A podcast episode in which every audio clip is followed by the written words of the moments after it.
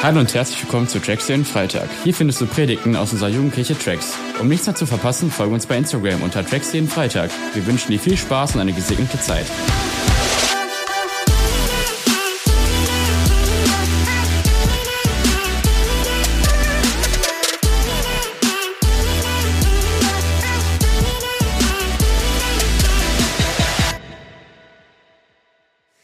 Ich darf heute Abend äh, das zweite Mal über ein Thema sprechen. Das Thema heißt Demut. Schau deinen Nachbarn an und sag Demut. Wir müssen über diesen Begriff nochmal reden, weil man sehr schnell vergisst, was das eigentlich bedeutet oder es vielleicht noch gar nicht so richtig verstanden hat. Ich weiß nicht. Äh, wer war letzte Woche da? Darf ich mal sehen? Wer hat Teil 1 gehört? Okay, cool. Äh, in Soling, genau, wer war in Solingen dabei? Applaus für alle Solinger, die heute extra hierher gelaufen sind, nee, die hierher gekommen sind, damit wir eine gute Zeit haben können. Demut ist ein Wort, ähm, was sehr wichtig ist, finde ich, dass wir noch mal kurz drüber nachdenken, was es bedeutet. Letzte Woche wurde in den Predigten schon erklärt, in Solingen und auch hier, dass Demut nicht bedeutet, dass man sich doof findet. Ja, es gibt ja Leute, die sagen, okay, demütige Menschen, das sind Menschen, die machen immer Understatement und die sagen immer, dass sie nicht so viel wert sind und die machen nicht so viel aus sich. Aber Demut bedeutet nicht, dass man sich selbst doof findet. Demut bedeutet, dass du eine gesunde Selbsteinschätzung hast von dem, was du kannst und was du nicht kannst. Außerdem bedeutet Demut, dass du verstanden hast, wer du bist und wer Gott ist. Und letzte Woche haben wir darüber gesprochen, dass Gott allmächtig ist und wir sind es nicht. Alle, wow, krasse Erkenntnis. Ja, du darfst mal zu deinem Nachbarn noch eine Sache sagen. Ich mache das nicht den ganzen Abend versprochen, aber sag mal zu deinem Nachbarn, du bist nicht Gott. Weil das ist wirklich nochmal eine ganz gute, kannst du sagen, du aber auch nicht. Wir dürfen das immer mal wieder verstehen, ähm, und ich, ich mag das selber eigentlich gar nicht so gerne. Ich habe da oft Schwierigkeiten mit, dass wir nicht die Kontrolle über alles haben. Ich bin jemand, ich habe gerne Dinge im Griff. Geht es noch jemand so? Ich, ich mag das ganz gern. Ich bin ein ganz schlechter Beifahrer auch im Auto, weil ich habe gern die Kontrolle und ich bremse manchmal mit, wenn ich Beifahrer bin, obwohl da kein Pedal ist. Ja. Manchmal mache ich auch Luftlenkrad und so und ich muss mich immer ein bisschen zusammenreißen. Kommt auch drauf an, wer fährt, weil ich mache dann die Leute wahnsinnig, die neben mir sitzen. Aber ich gebe nicht so gern Kontrolle ab. Ich habe gerne die Kontrolle. Wir haben gerne Sachen im Griff. Der Punkt ist nur, du kannst nicht alles kontrollieren. Und wir dürfen lernen, und auch etwas sein, was ich in der Predigt äh, dir mitgeben möchte, versuch nicht Dinge zu kontrollieren, die du nicht kontrollieren kannst, aber kontrolliere die Dinge, die du kontrollieren kannst. Wir versuchen oft zu kontrollieren, was andere Menschen über uns denken. Das würde ich gerne kontrollieren. Also am liebsten hätten wir doch, dass uns jeder gut findet. Wir möchten nicht, dass Leute sauer auf uns sind oder dass sie uns abwerten oder was auch immer. Aber das kannst du nicht kontrollieren. Du kannst dich zwar anstrengen, aber du hast nicht die Kontrolle darüber. Du hast auch nicht die Kontrolle darüber, wie sich morgen die Wirtschaft entwickelt, ob du morgen noch versorgt sein wirst. Du hast nicht die Kontrolle darüber aber du hast die Kontrolle darüber, was für eine innere Haltung du einnimmst und du hast die Kontrolle darüber, mit welcher Einstellung du durchs Leben gehst. Heißt, du kannst immer kontrollieren, wie dein Herz eingestellt ist. Und darüber wollen wir heute Abend reden. Demut heißt nicht, sich doof zu finden oder immer zu sagen, ach, ich kann nichts, sondern Demut heißt, dass du verstehst, Gott ist Gott, er hat die Kontrolle, ich bin ein Mensch und ich bin angewiesen auf Gott. Darüber haben wir letzte Woche geredet. Und heute Abend reden wir darüber, dass Demut bedeutet, dass wir Kraft bekommen, um zu dienen dass wir Kraft bekommen, um zu dienen. Ich glaube, ich muss jetzt nicht die Frage stellen, wer von uns gerne äh, Kraft hat. Ja, niemand von uns würde, würde sagen, ich will mich gerne maximal schwach fühlen und ich wäre gerne voll entkräftet. Kraft finden wir gut, Stärke finden wir gut und was mit Kraft und Stärke einhergeht, ist Einfluss. Wir möchten gerne Einfluss nehmen. Man nennt das ja auch Influencer oder Influenzen oder wie auch immer. Das bedeutet Einfluss. Man möchte Einfluss nehmen auf seine Umgebung. Und Einfluss zu nehmen tut man, wenn man Kraft hat oder ein anderes Wort. Das finden manche böse, aber es ist in sich neutral. Es kommt nämlich nur darauf an, wie man dieses Wort benutzt. Es gibt das Wort Macht.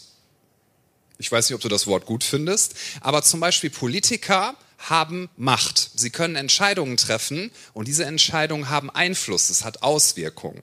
Oder wenn du jemand bist, der sehr beliebt ist und das, was du sagst, das nimmt auf viele Menschen Einfluss, dann hast du Macht, weil du kannst über Stimmung entscheiden. Ja, du kannst es zum Positiven nutzen oder zum Negativen. Wenn du Einfluss hast, dann hast du Macht. Und wenn wir übers Dienen sprechen, dann ist das normalerweise etwas, wenn ich sage, Macht haben und dienen, das passt für uns normalerweise nicht zusammen. Denn wer Macht hat, muss normalerweise nicht dienen. Ja, und wer dienen muss, hat normalerweise keine Macht. Das ist das, was wir menschlich denken. Aber Gott tickt ganz anders. In Markus 10, Vers 45 steht, Yeah! In Markus 10, Vers 45 steht, denn auch der Menschensohn ist nicht gekommen, also hier wird über Jesus gesprochen, um sich dienen zu lassen, sondern um zu dienen und sein Leben als Lösegeld für viele hinzugeben.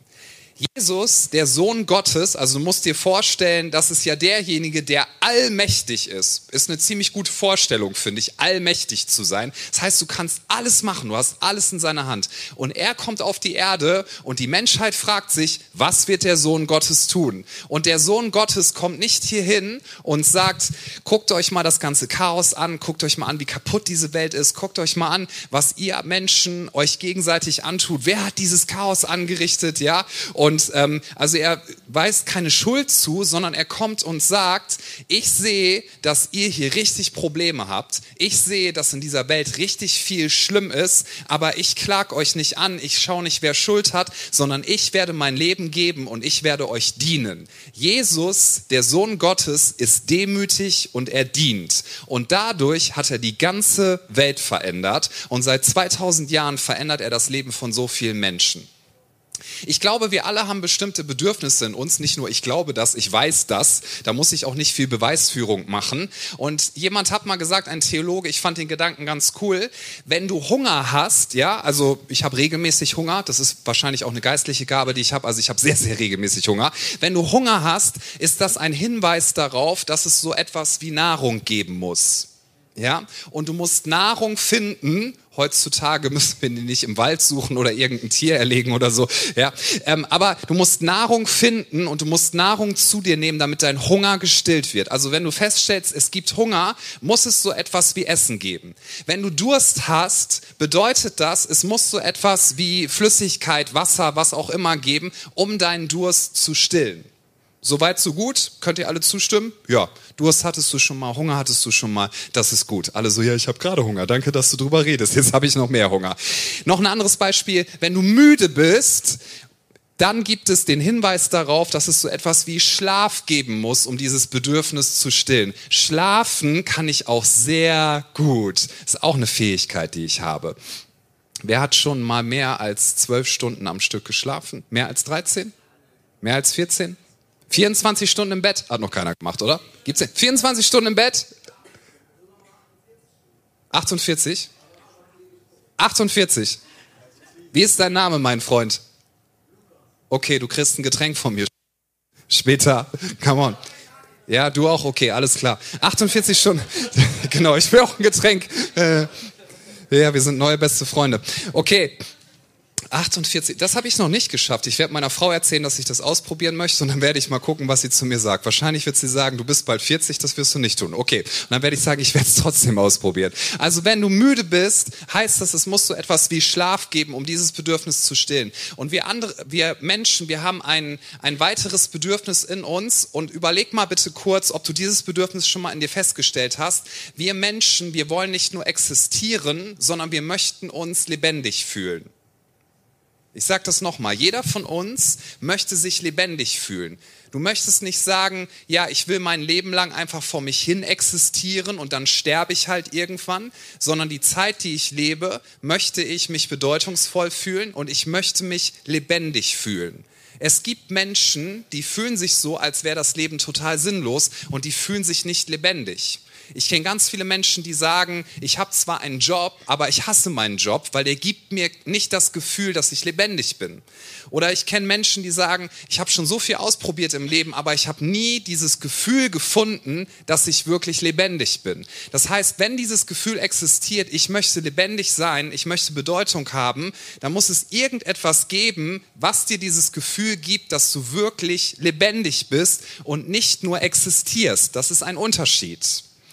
Und dieses Gefühl, und das ist meine Behauptung heute Abend, wird gestillt alleine durch Gott alleine durch Gott.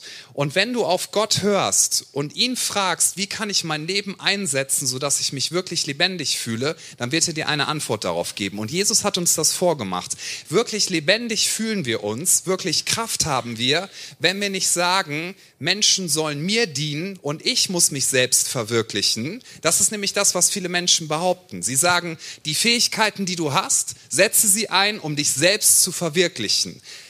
Und Menschen probieren das und sie fühlen sich nie wirklich lebendig. Gott sagt, die Fähigkeiten, die du hast, das Leben, was du geschenkt bekommen hast, ist ein Geschenk von mir. Setze es dazu ein, um anderen zu dienen, weil wenn du das tust, wirst du deine Bestimmung finden.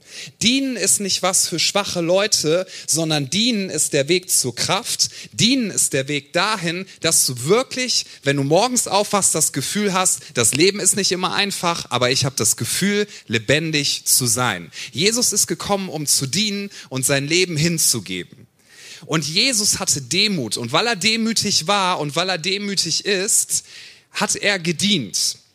Ich möchte uns sagen, dass Jesus nicht nur demütig war, solange er auf der Erde gewesen ist, so um uns ein bisschen was vorzugaukeln, so nach dem Motto, ja, ich bin ja eigentlich Gott, aber jetzt diene ich halt mal eine Weile, ne, damit ihr mir auch ein bisschen vertraut und mir glaubt, dass ich es gut mit euch meine, aber eigentlich bin ich mir viel zu schade dafür. Nein, Gott in sich, in seinem Charakter ist allmächtig, pure Liebe, er ist Gnade und er ist demütig. Das war er schon immer, das ist er heute und das wird er auch immer sein. Ich weiß nicht, ob du diesen Charakterzug mit Gott verbindest, aber Gott ist von Herzen demütig. Jesus ist demütig und deswegen hat er gesagt, ich muss nicht Leuten beweisen, dass ich großartig bin, sondern ich weiß schon, dass ich großartig bin. Mein Wert steht fest und deswegen kann ich dienen. Weißt du, wann du dienen kannst, ohne dass du dich dabei irgendwie blöd fühlst, wenn dein Wert schon feststeht? Wenn du aber deinen Wert erst finden musst, dann kannst du nicht dienen weil du wirst ihn versuchen, irgendwo rauszuziehen, wo er gar nicht drin ist. Ich habe noch eine Frage. Diese Frage habe ich mir immer wieder gestellt und ich habe sie mit Ja beantwortet und vielleicht du ja auch. Möchtest du gerne das Gefühl haben, lebendig zu sein, dadurch, dass Gott dein Leben nimmt und dein Leben mächtig gebraucht, um einen Unterschied zu machen in dieser Welt? Brauchen jetzt keine Umfrage machen, aber wenn du sagst, ich wünsche mir so sehr, dass mein Leben nicht einfach nur existieren ist, sondern ich würde gerne am Ende von meinem Leben sagen, dass es einen Unterschied gemacht hat in dieser Welt, und dass Gott durch mich mächtig gewirkt hat. Ich möchte das gerne sehen. Ich möchte gerne sehen, dass wenn ich für Menschen bete, dass sie gesund werden. Möchte das noch jemand sehen? Ich finde das cool. Ich möchte gerne sehen, dass wenn ich meine Fähigkeiten einsetze, dass es einen Unterschied macht in meiner Umgebung und dass es nicht egal gewesen ist, dass ich da war. Und ich möchte, und das wünscht sich Gott am allermeisten für dich, dass du sagen kannst in deinem Leben, es ist nicht egal, dass ich hier bin, es macht einen Unterschied für andere Menschen. So, und meine Frage ist, wem kann Gott seine Kraft anvertrauen? Hast du schon mal drüber nachgedacht? Ich mache das manches Mal.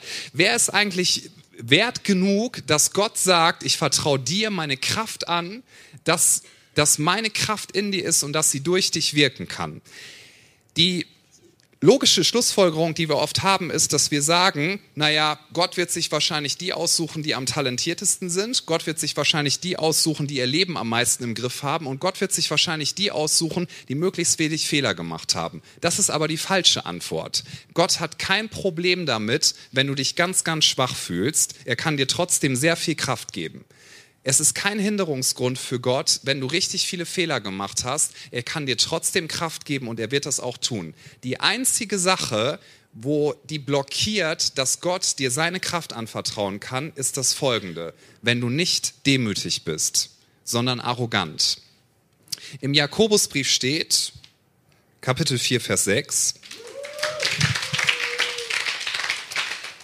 da steht, Gott widersteht den Hochmütigen, den Demütigen aber gibt er Gnade. Das heißt, wenn du Widerstand von Gott haben möchtest, dann sei arrogant, dann kann er dich nämlich nicht segnen. Aber wenn du möchtest, dass Gott dich segnet, dann musst du einfach nur ehrlich sein. Und das finde ich so genial. Du brauchst einfach nur zu sagen, Gott, ich fühle mich oft schwach, ich weiß, ich habe viele Fehler in meinem Leben. Ich bin bestimmt nicht perfekt, aber Gott, ich habe verstanden, dass die Fähigkeiten, die ich von dir bekommen habe, dass sie ein Geschenk sind, nicht für mich, sondern dass sie ein Geschenk sind, damit ich anderen diene. In dem Moment, wo du das sagst und aktiv wirst, wird Gott dir mehr anvertrauen. Weißt du, warum ich keine Angst davor habe, dass Gott allmächtig ist? Weil er könnte ja eine ganze Menge Murks damit machen und er könnte uns mit einem Fingerschnips vernichten. Ja, Asteroid oder so. Also Gott ist allmächtig. Er könnte sofort Schluss machen mit diesem Planeten und mit unserem Leben. Warum habe ich keine Angst davor, dass Gott allmächtig ist? Weil ich den Charakter Gottes kenne und Gott ist demütig. Und weil er demütig ist, habe ich keine Angst davor, dass er allmächtig ist. Hast du dir schon mal vorgestellt, was passieren würde, wenn du allmächtig wärst? Oder stell dir mal vor, dein Nachbar wäre allmächtig. Ich würde da ein bisschen nervös werden, ehrlich gesagt. Weil wir alle haben ja mal so Tage, da passieren so Sachen wie zum Beispiel, dass wir die Menschen in unserer Umgebung suboptimal finden. Ist dir das schon mal passiert? Ja.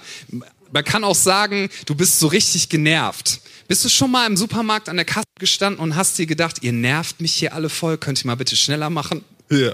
So, hast du dir schon mal vorgestellt, was passieren würde, wenn du so richtig genervt gerade bist und alles, was du dir emotional wünschst, was dann passiert, tatsächlich passieren würde? Es würde sich materialisieren.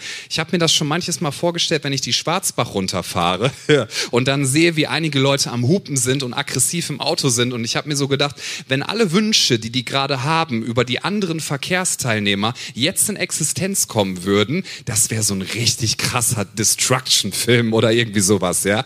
Ich bin dankbar, dass Menschen nicht allmächtig sind. Warum?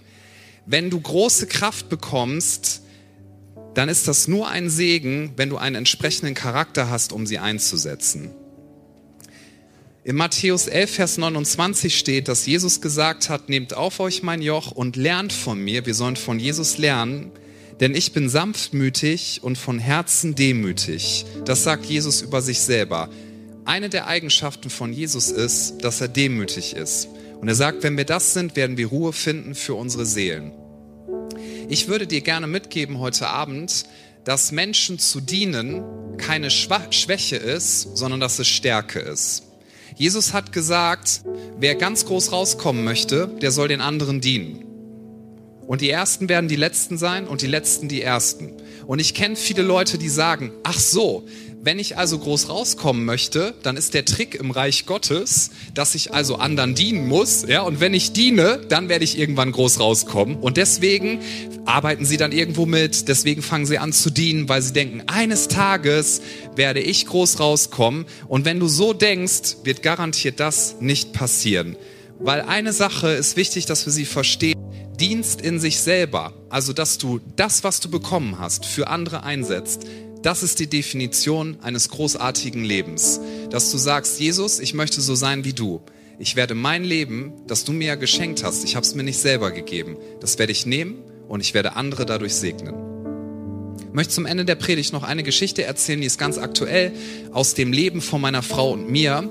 Und zwar hat mich neulich sehr, sehr beeindruckt, als wir durch eine schwere Zeit gegangen sind, wo wir gerade ehrlich gesagt immer noch durchgehen, weil die Frau von meiner Mama ist gestorben vor ein paar Wochen. Und wir sagen, sie ist zu Jesus gegangen, weil ich weiß, dass sie an Jesus geglaubt hat und ich weiß, sie ist jetzt bei ihm. Und dann haben wir die Beerdigung organisiert. Ich habe auf der Beerdigung gepredigt, das war sehr speziell. Ich habe noch nie für einen Verwandten eine Beerdigung gehalten. Aber als wir das vorbereitet haben, haben wir festgestellt, dass die Kapelle auf dem Friedhof, die man normalerweise nimmt, dass die viel zu klein wäre für alle Gäste, die sich angekündigt haben. Also mussten wir eine Kirche extra anmieten, die direkt neben diesem Friedhof war, wo viel mehr Leute reinpassen. Und an einem Montag um 13 Uhr, das ist ja auch eine Zeit, wo viele arbeiten und eigentlich keine Zeit haben, haben sich unfassbar viele Menschen Zeit genommen um Abschied zu nehmen von meiner Schwiegermama. Und ich habe sie schon sehr dolle vermisst, aber ich habe so überlegt, warum sitzen hier gerade so viele Leute und blicken auf das Leben von dieser Frau, die mit Mitte 70 an Krebs gestorben ist, zurück. Und ich habe eine Antwort darauf gefunden. Und das hat mich voll in meinem Herzen berührt und das hat mich inspiriert, dass ich gedacht habe, wow, ich möchte mein Leben auch so einsetzen. Sie hat aus sich selber nie so viel gemacht, dass sie irgendwie eine Bühne gesucht hat oder dass sie irgendwie das Lebensziel verfolgt hätte, dass sie sehr bekannt sein muss. Aber was sie gemacht hat, ist das Folgende. Sie hat in dem Stadtteil, wo sie gewohnt hat, immer, immer, immer sie gemerkt hat, da sind Familien, die brauchen Hilfe, da sind Kinder, die brauchen Hausaufgabenhilfe oder da sind Kinder, die sind gerade mit ihrer Familie in Deutschland angekommen und können nicht gut Deutsch. Am nächsten Tag oder spätestens drei Tage später konntest du dich darauf verlassen, dass diese Kids bei meiner Schwiegermama im Wohnzimmer gesessen sind. Da haben sie Essen bekommen, sie hat ihnen Hausaufgabenhilfe gegeben und sie hat ihnen Deutsch beigebracht. Hunderte von Kindern, wirklich nicht übertrieben, hunderte von Kindern sind durch das Wohnzimmer von meiner Schwiegermama gegangen, über Jahre, über Jahre, über Jahre. Und sie hat, ohne das jemals öffentlich irgendwo zu sagen oder krass zu erzählen, hat sie hunderte von Familien gesegnet und sie hat einen Unterschied gemacht. Sie hat ihr Leben und ihre Fähigkeiten, sie konnte sehr gut vorlesen, sie konnte sehr gut unterrichten, hat sie genommen und hat das Ganze eingesetzt, um anderen Menschen zu dienen. Und das hat so viel Menschenleben berührt, dass am Ende von ihrem Leben sehr viele Menschen auf der Beerdigung waren und haben Abschied genommen und sie haben nicht gesagt, ja, sie hat immer versucht, groß rauszukommen, sie hat immer versucht, ja, ganz vorne zu stehen, sondern sie haben gesagt, diese Frau hat das, was sie bekommen hat, eingesetzt, um mich zu segnen und um einen Unterschied zu machen in meinem Leben. Und ich glaube, das ist das Großartigste, was man am Ende von deinem Leben über dich sagen können wird, dass man sagt, das war ein Mensch, der hat seine Begabung nicht eingesetzt, um sich selbst zu verwirklichen, sondern er hat es gemacht wie Jesus. Sie hat es gemacht wie Jesus. Alles, was du hast, hast du von Gott bekommen als ein Geschenk, nicht damit du es für dich selber nimmst, sondern damit du es einsetzt, demütig, und dann kann Gott dir mehr anvertrauen. Und du wirst staunen, was es für eine Auswirkung haben wird auf das Leben